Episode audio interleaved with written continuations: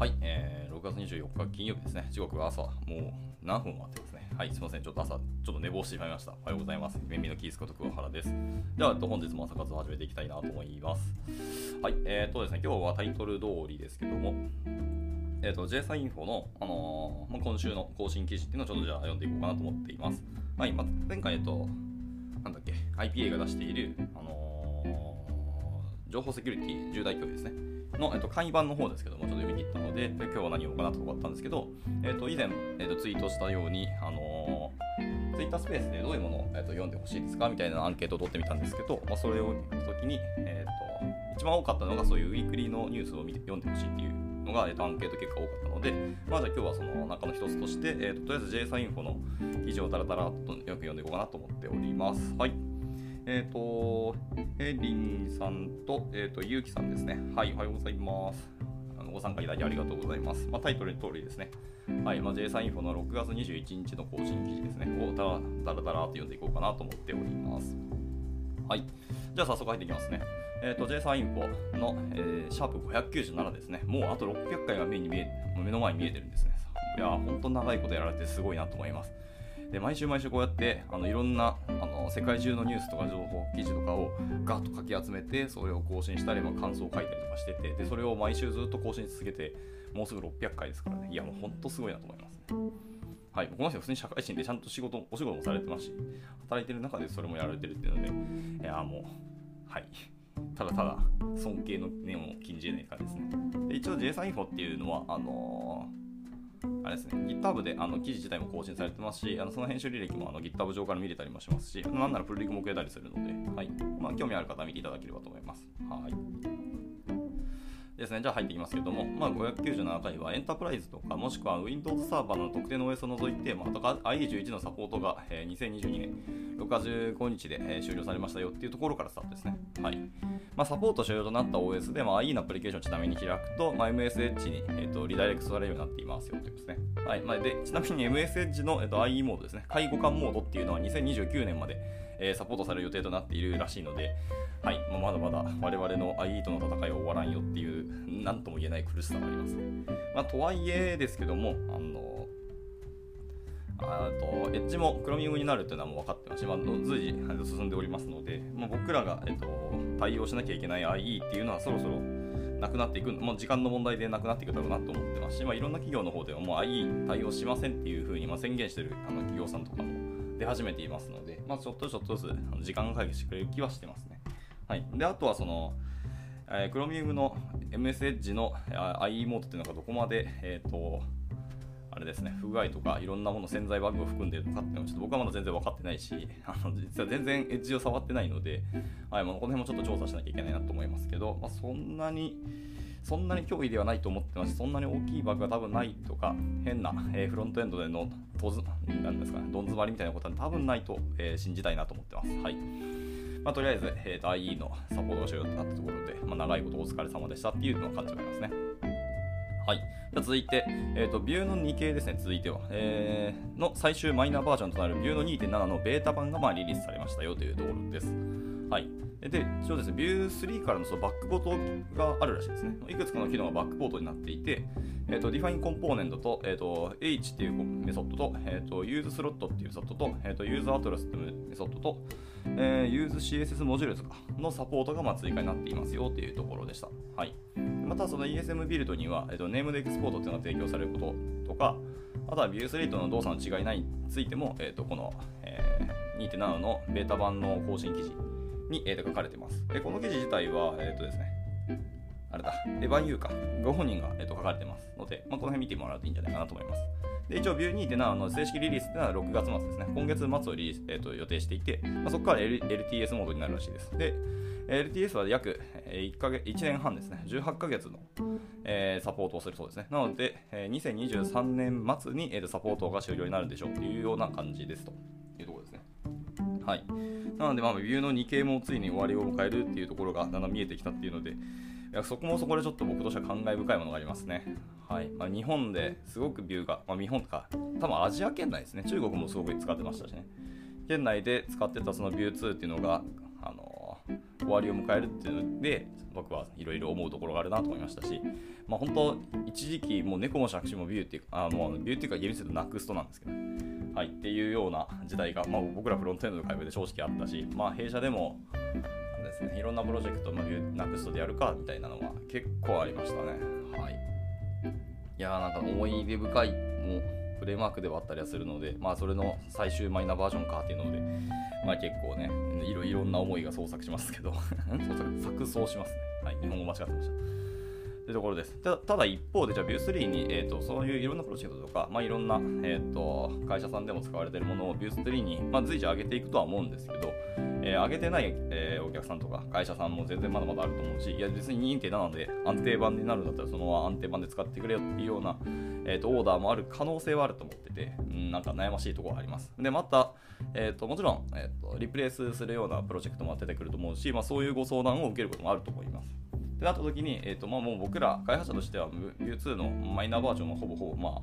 あ、あれですマイナーの更新しかないので、そこまで追わなくても、僕らがキャッチアップするのは Vue3 にあの完全にシフトしたいなっていう思いもありつつ、ただまあ、あの市場とか、はい、実際の、えーと、現場での需要っていうのに、まだまだその Vue2 の需要とか、その Vue2 から Vue3 へのアップグレードとかを含めた、えーとあれですね、リプレイスのプロジェクトがもし発生するっていう可能性は、ま、全然あり得ると思ってるので、結局は Vue2.7 も僕らはちゃんとキャッチアップしておく方がいいんじゃないかなっていうふうには思ったりはしてますね。はい。っていうところでした。まあ、両方やっていくことがもちろんベースですけどね。で、まあ、これに付随してもう一個言うと、えっ、ー、と、NUXT3 の、えーと、ベータ版が出てますね、すでに。で、NUXT3 はもうすでに、割とアプリケーション開発に導入、実践導入しても、割と動きそうな感じはしました。僕も軽く触ってみたんですけど、全然いけそうな気がしてますね。まあ、ただまだマイナーバージョン、えー、ベータバージョンなので、えーとまあ、いろんな潜在バグであったりとか、まあ、いろんな不具合っていうのが可能性としてはまだゼロではないし、まあ、中の人たちも、えー、まあ実装テスト段階っていうのここにいますので、まあ、本当にプロジェクトの、えーと本番導入するのはもうちょっと、まあ、控えた方がいいっていうのはそのところだと思います。ただ、その、なんですかね、ある意味でもう開発に投入でもできるレベルまではもう来ているっていうのも間違いではないので、もう早先行して、えー、早めに NAX3 のキャッチアップも進めておくのがいいんじゃないかなとも思っていますね。はい、そんなところでした。はい、じゃあ続いてですね、続いての記事ですけど、えっ、ー、と、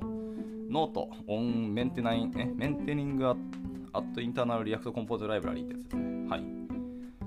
これ、あ、これあれだ。えー、そうですね。 React コンポーネントの、えー、っとですね、まあ、社内の React コンポーネントライブラリを作成する場合について書かれた記事になるんですけど、これ、弊社の、え、っと新卒メンバーから教えてもらったんですけど、かなり素晴らしい記事で、はい、素晴らしい記事らしいんですけど、めちゃくちゃ長いし、あのボリューミーなので、あのなかなか読むの大変って言ってましたね。ただ、本当に学びはあるし、ものすごく、あの勉強になるというか参考になる記事だったらしいので、まあ、この辺も見ていくのもいいかなとちょっと思ったりしてますね。はい、まあ来週ですが、明日以降で読んでいこうかなとちょっと思ったりはしています。はい、またリアク React かよというところはありますが、まあまあまあまあ、あの一旦まあフロントエンドで今のフロントランナーっていうのは、なんだかんだ React だろうって僕は思ったりしてますので、まあ、もちろんスベルトとかソリッド JS とかあのリミックスとかいろいろ流行ってき始めたものたくさんありますけど、結局、えー、と主戦場でフロントランナーとしてあの実戦投入されるのは React だろうなっていう思いもあるので、まあ、 React を勉強しておくのがいいのかなと思ったりはしてます。はい。というところで、まあ、これは記事については、まあ、後ほどツイッターでもあとシェアしますけど、この記事素晴らしいのでっていうところですね。はい、皆さんもし読んでいただければというところです。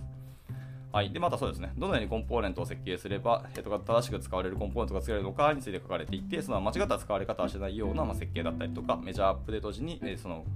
コードモードですね、のマイグレーションであったりとか、まあ、ビジュアルリグレッションテストですね、についても書かれていたりするらしいです。はい。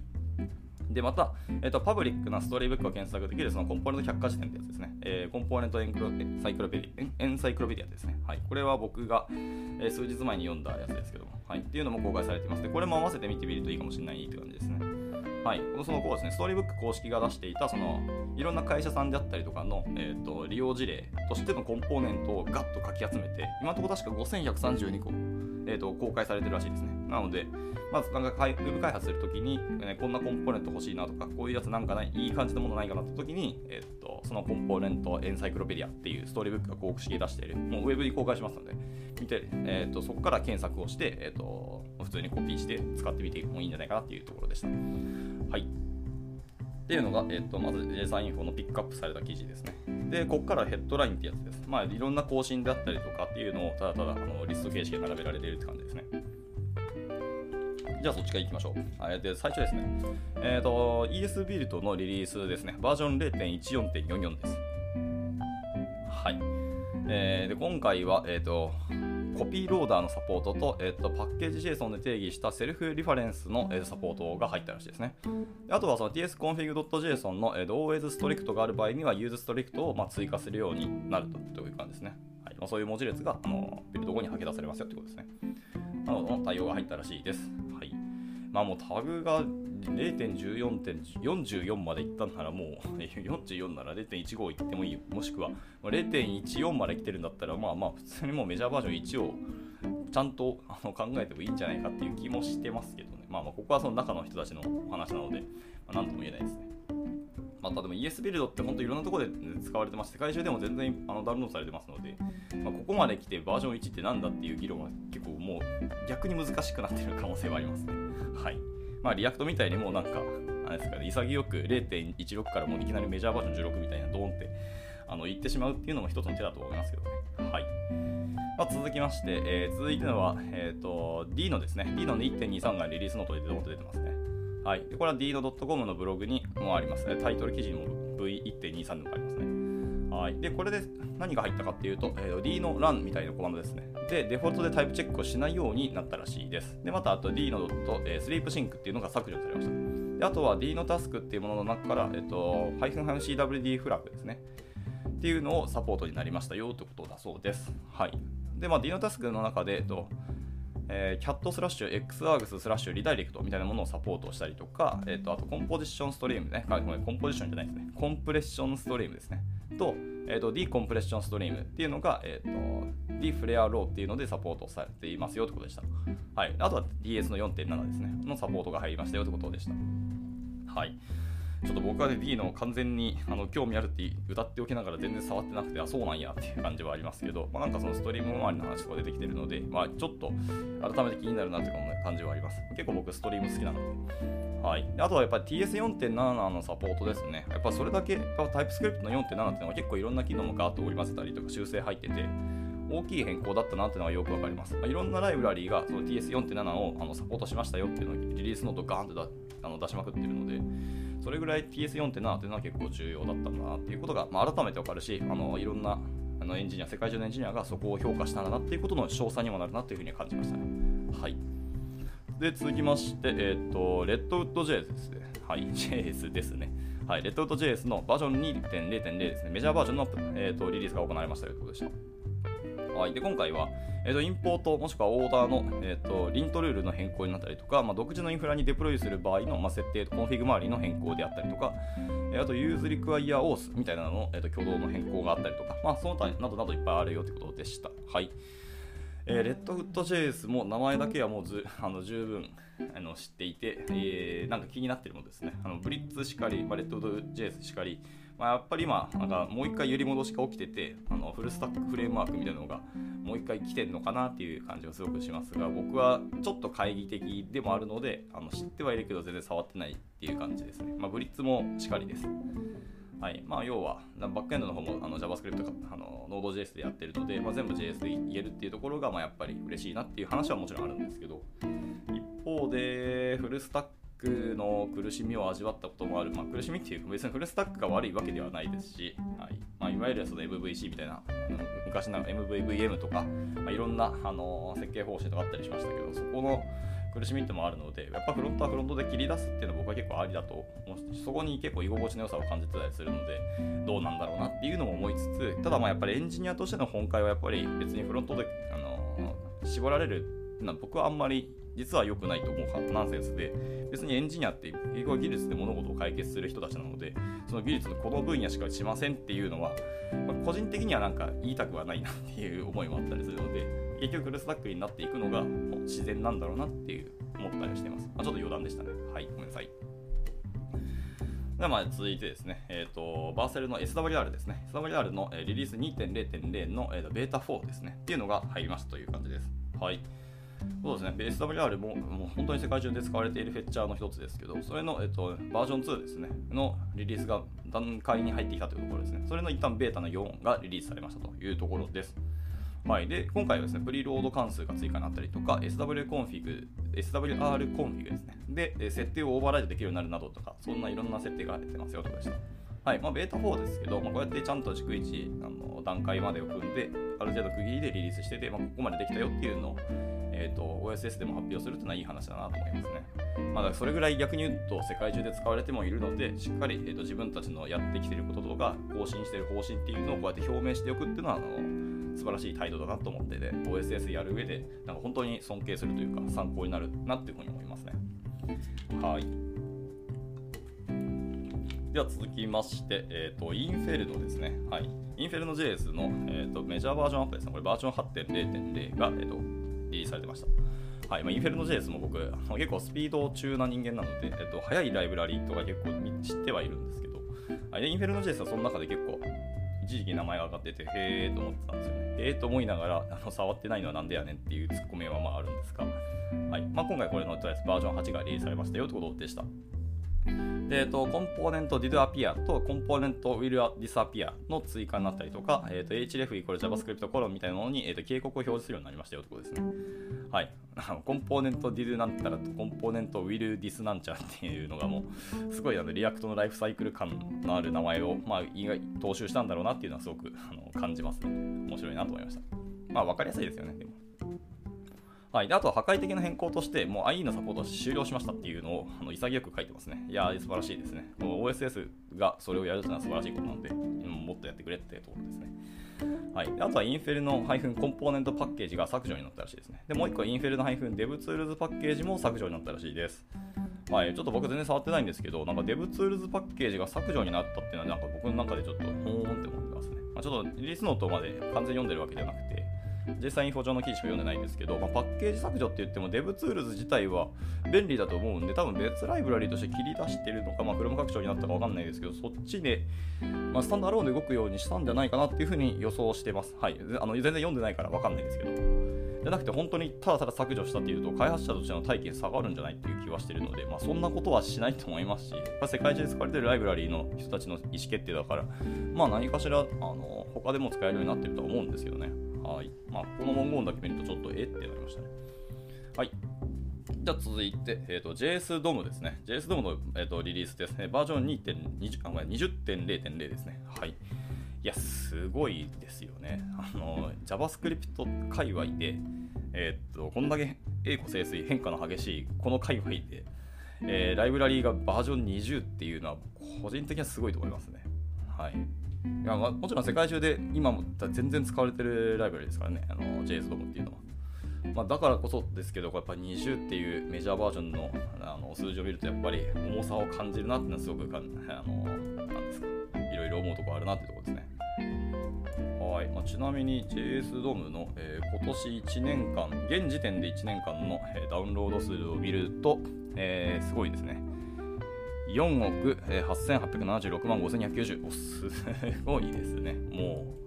今年の、まあもうすぐ半分終わりますけど、4億ダウンロードとかされてるんで、まあ、そりゃそうだよねって感じです。はい。で、一応その20、バージョン20がリリースになりましたと。で、今回の対応としては、Node.js の14未満がもうサポート終了になりましたということですね。いや、素晴らしいね。ちゃんと Node.js の LTS のところもしっかりあの加味してるってところは素晴らしいと思います。で、えっと、crypto.getRandomValues という関数の実装になったりとか、あと、アドイベントリスナーが、えっと、シグナルオプションのサポートをしたりとか、まあ、その辺のところが入ってますよということでした。はい。まあ、なんだかんだ JS ドームはいろんな、えっと、プロジェクトでも使われているので、まあ、もし皆さんの方でも入ってるんであれば、えっと、アップグレードのところちょっと見てみたらいいんじゃないかなと思います。はい。まあ、破壊的変更は多分なさそうなのでね、いいんじゃないですかね。はい。で、続いては、えっと、先ほどもピックアップされたやっぱ ES ビルドのリリースですね。バージョンの0.14.46ですね。はい、というのが出てました。で、一応こそ構文ごとに機能のサポートを無効化するかっていうのを指定できるようになったりとか、まあ、TS4.7 サポートとか、えっ、と、あと、ハイフンハイフン define ですね。っていう、えー、ものが、 optional chaining をサポートするようになったよとか、その辺の、まあ、細かいところが入ってますよということでした。ほい。では続いて、えっ、ー、と、全然知らないライブラリーですね。OW っていうのがあるらしいです。これの、えーと、リリースノートで、リリース1.0.0ですね。はい、メジャーバージョンアップ、えーと、リリースされましたということでした。はい、な何かっていうと、関数でスキーマを定義してババリデーションするライブラリーだそうですね。はい、そのライブラリー OW ってやつの1.0.0ですと。で、こっちの方では Node.js の12のサポート終了なので、14はまだやるらしいですね。えーと思いながら。まあ、もう、もう、具体的には別に14まで切ってもいいと思ったりしてますけど。で、あとは、えーと、TS4.7 が必須になりましたと。これは結構、なんか、強い変更だなと思いましたね。4.7サポートも対応しましたよじゃなくても、もはや必須なんですねっていう とにかく TS に関しては最新を使いましょうっていうのがこのこのライブラリのタイトルらしいですね。いや、面白いなと思います。で続いて、あと、PureESM 化か、はいはい、などの、えーと、一応対応が入ってますよってことでした。ちょっと僕は全然このライブラリーをあのこの記事で初めて知ったので、まあ、OW っていうのがあるよってことでしたね。はいまあ、スキーマ定義してバリデーションするものですね。まあ、フロントエンドのそのバリデーションライブラリーってまあたくさんあるけど、結局各フレームワークに依存したものだったりするんで、そういう広く何でもいいので使えるよっていうのがもしあるんだったらいいなと思います。ただまあ、Node.js でも動いてくれるのかなっていうのがありますね。Node.js の12のサポート中って書いてるので、なのでフロントっていうか Node なのかなっていう感じはしますね。はい。で、え、ー、と、あと IE の11が、まあ、ハズリタイヤードっていうのですね。はい。まあ、サポート終了になりましたよっていうのことでした。で、え、ー、と、最後、ビューの2.7ですね。が、まあ、ベータ版ですけど、リリースになりましたよってことでした。はい。まあ、あの、バックポートの話も先ほど述べた通りです。で、あとはですね、え、ー、と、アーティクルのところですね。まあ、いわゆる記事ですけど、はい、で、一番最初は、あの、先ほど、冒頭で述べられたやつですね。はい。の Notes on, maintaining an internal React component library ってやつですね。はい。その社内、この筆者さんの社内での、えーと、 React コンポーネントライブラリを作るときのプラクティスについて、えー、書かれた記事ですと。はいまあ、その間違った状態を受け入れる方を避けるとか、まあ、子供となるコンポーネント自体に、まあ、マージンを持たせないとか、あいいですね。でコンポーネントの、えー、ウィッツ全体は、まあ、幅全体を占めるようにするとか、はい、あとはコンポーネントの props として、まあ、 className やスタイルというのは公開しないようにしましょうとか、え element の props を継承しないようにするとか、え、相互依存するコンポーネントには、まあ、 React Context を使いましょうとか、はい。あ、と一緒に利用するコンポーネントはもうオブジェクトとしてまとめてエクスポートしましょうとか、はい。えー、メジャーアップデートとともに、えー、 codemod っていうのを提供するとか、まあ、開発者がどのように使っているかを分析とか、 visual regression test を設定するなどなど、本当に多岐にわたってあの書かれていて、まあ、ノウハウとか知見の塊みたいな記事なので、はい、やっぱこれは明日以降読んでいこうかなと僕は思います。ただ本当に重いので、あの何日間かかるんやねんっていう話はありますが。はい、じゃあ続いてですね、えっ、ー、と、Using Web Streams on Node.js っていう記事ですね。はい。まあ、これ Node.js 公式の記事かな？いや、違いますね。えっ、ー、と、ドメインが全然違うところなので。はい。まあ、とりあえず Node.js の Web ストリームについての記事だそうですね。はい。僕の大好物ですね。まあ、基本的な使い方であったりとか、そのエイシンクロナウス、えイテレーションとの組み合わせであったりとか、まあ、ストリームそのものへの変換であったりとか、えー、あとなんだ、え、リーダブルストリームと、え、ライタブルストリームとトランスフォームストリームですね。はい。について書かれているものですね。で、あとストライプの、えー、バックプレッシャーと,、えーと、バイナリーを使うバイトストリーム、あとはそのノードコロンストリームみたいなのを公開する、えー、ヘルパー関数についてもあの書かれているところなので、まあ、その Node.js のそのウェブストリームについて全然知らないよというか、まあ、勉強したいなって方は、この記事すごく良さそうですね。もうざっと読んだ感じ、あの斜め向きでガッとしたんですけど、まあ英語なんですけど、読んだ感じ、結構細かいところまでしっかり書かれているので、こうがっつり読むと、Node.js そのものについての結構勉強になるんじゃないかなと思ったりしています。はい。えー、で、気づいて、あのー、熱く語ってたら、気づいたらもう9時半になってしまったので、えー、ちょっと急ぎ目で 読んでいきたいと思います。ごめんなさい。いつも時間をオーバーしてしまったり、あの朝遅れてしまって申し訳ない。えー、じゃ続いてですね、 Lerna です。 Lerna 5.1っていうのの、えーと記事が書かれてますね。はい、えー、 new website、new guides、えー、 new Lerna example repo、あとは distributed、えー、キャッシング、サポートスピードっていうところですね。っていうのが書かれてます。まあ、レルナってあのモノレポについてのですがライブラリだった記憶がありますけども、これについての記事だそうです。はい。なんか NX コマンドと連携できる仕組みの追加だったりとか、ドキュメントサイトの刷新であったりとか、また今後のロードマップについてもあのしっかり書かれてるそうなので、まあ、見てみていただければと思います。はい、僕ちょっと全然あのレルナ知ってもちろん知ってるし、なんか有用性はあるんだろうなと思いますけど、ちょっとプロジェクトで全然使ったことがない。まあ、それはあの僕ら、うちの会社の,、まあ、あの事業形態と合わないっていうのは正直あるっていうのもあると思うんですけど、はいまあ、なので事業会社さんだったらあの使う可能性は大いにあると思いますし、あのレルナっていう結構便利なものがあるので、知っといて損はないのじゃないかなと思ったりしてます。はい。で、えっ、と、アーティクルに関しては次で最後ですね。えっ、と、アボードコントローラー is your friend っていうタイトルですね。えこれ何かっていうと、アボードコントローラーっていうそのライブラリがあって、それについての、えー、記事だそうです。はい、すみません。全然僕がまた知らないライブラリですね。こんなのがあるそうです。で、アボードコントローラーと、えー、アボードシグナルについての使い方がについて書かれているそうですね。あとはその addEventListener との組み合わせだったり、複雑な処理の停止だったり、まあ、 React Hooks での利用であったりとか、 AbortSignal でヘルパー処理についてなどというところですね。はい、の書かれてるらしいです。うーん、ふーんって感じなので、すみません。全くちょっと不勉強で申し訳ないって感じですね。であえー続いての、えーとセクションはスライドとか動画関係ですけど、今回一つですね。えっ、と、JSConf の、えーブダペストか、ブダペスト2022の動画一覧が、えーと YouTube リンクがあるので、この辺も見ていただきたいいんじゃないですかねっていうところでした。であとは、えー、と続いてサイト、サービスドキュメントですけど、こちらも今回は1項目だけですね。えっ、と、moonrepo.dev っていうサイトの、えー、あ、ビルドシステム for the、えー JavaScript Ecosystem っていうタイトルですね。の、これは記事かな、今回のドキュメントっぽいですね。えっ、と、何かっていうと、ラストで書かれた JavaScript な、えーモノレポ向けのプロジェクト管理ツールだそうです。そのパッケージの依存グラフに基づいた、えー、とタスクの実行であったりとか、まずキャッシュ、リモートキャッシュ、インクリメント、インクリメンタルビルドですね。などの、え機能を提供してますよと言ってます。はい。ちょっとプロジェクト管理ツールっていう名前に引っかかったので、これちょっと気になりましたね。まあ、もちろんラストで書かれているけど、その JavaScript なモノレポ向けの、えプロジェクト管理ツール。まあ、どちらかというと開発者よりの多分プロジェクト管理ツールなんでしょうけども。はい。これなんか気になったので、なんかざっと眺めて、えー、となんか実際に実行してみて、あ、ほーんってなるかもしれないので、なんかそこをやってみようかなと思いましたね。はい。で、セクションとしては次でラストですね。えソフトウェアツールライブラリーっていうところですね。えーっと、えーここが2つですね。え今回2つですけど、1つ目は、えー、NodeSQL パーサーっていうやつですね。はい。いわゆるあの SQL パーサーとかジェネレーターライブラリーのことですね。はい、あのビッグクエリーとか DB2 とか、まあ、Hive とか MariaDB、MySQL、PostgreSQL、えー SQLite などの MySQL に対応しているような、えーとライブラリーですね。はい、っていうのが、えっと、ありますよということでした。えーまあ、今回のリンクは単純に GitHub の、えーとリポジトリのリンクなので、まあ、その辺も見てもらってもいいんじゃないですかね。はい、一応、英語の、えータイトルだけ見ると、えー Parse Simple SQL Statements into an Abstract Syntax Tree、あいわゆる AST ですね。えー with the、えー visited table list and convert it back to SQL って書いてますね。あ本当にタイトル通り、本当パーサーとかって感じですね。はい。まあ、SQL 関連の方を詳しく知りたいなって人は、このリポジトリはなんか、なんか面白そうですよね。SQL パーサーはよく知ってるんですけど、ジェネラルライブラリーとかも、まあ、最近僕も全然触ってないので、なんか、ここでわざわざ取り上げられてるんだから、なんか面白いんだろうなっていう感じはします。はい、えーラストですね、えーラストはこれ読み方わかんないな。えーマイクロビウム、ビアムっていうんですか？ちょっと読み方わかんなく申し訳ないです。えーこれはですね、アコンパクト、えーエンベッデエンベッダブルスクリプティングエンジン for、えー applications and micro controllers for executing, え executing programs written in a subset of JavaScript language っていうことで、長いし、ちょっとわかんなかった。まあ、いわゆる組み込み向けの JavaScript エンジンだそうです。はいえー、64KB のメモリ制限だったり、えー JS の機能も制限されていますけど、まあ、小さなメモリえーフットプリントで動かすのを目的とした、えーそういう組み込み向けのエンジンだそうです。はい。はい、組み込みはもう完全門外観なんで、ふーんって感じでした。っていうところですね。はい、じゃあちょっと長くなりましたけど、えー今週の、えーと J3 インフォっていうのの更新記事はこんな感じだそうです。はい、ちょっと初めて、えー、とこういうウィークリーニュースの記事をタラタラと読んでみたんですけど、いかがでしたかね。まあなんか参考になったりとか、まあ単なるラジオだったよっていう感じの感想でもいいので、まあ、何かしらコメントいただけたら嬉しいなと思います。はい。まあ、これあのやっぱり1週間に1本しか更新されないので、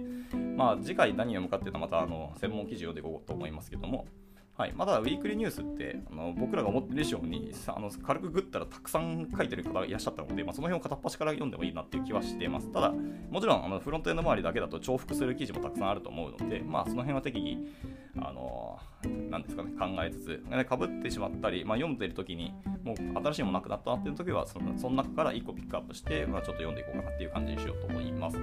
はい。じゃあ、まあ、えっ、と、今日の朝活はこちらで以上にしたいかなと思います。はい。本日も、えーご参加いただいて皆さん大変ありがとうございました。じゃあまた、えっ、と、明日もやっていきたいので、ゆるりとご参加いただければなと思います。じゃあ最後、今週もラストですね、金曜日頑張っていきましょう。お疲れ様です。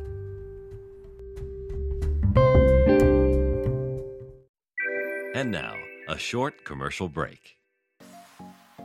現在、エンジニアの採用にお困りではありませんか？候補者とのマッチ率を高めたい、辞退率を下げたいという課題がある場合、ポッドキャストの活用がおすすめです。音声だからこそ伝えられる深い情報で、候補者の興味関心を高めることができます。株式会社ピトパでは、企業の採用広報に役立つ、ポッドキャスト作りをサポートしています。気になる方は、カタカナでピトパと検索し、X またはホームページのお問い合わせよりぜひご連絡ください。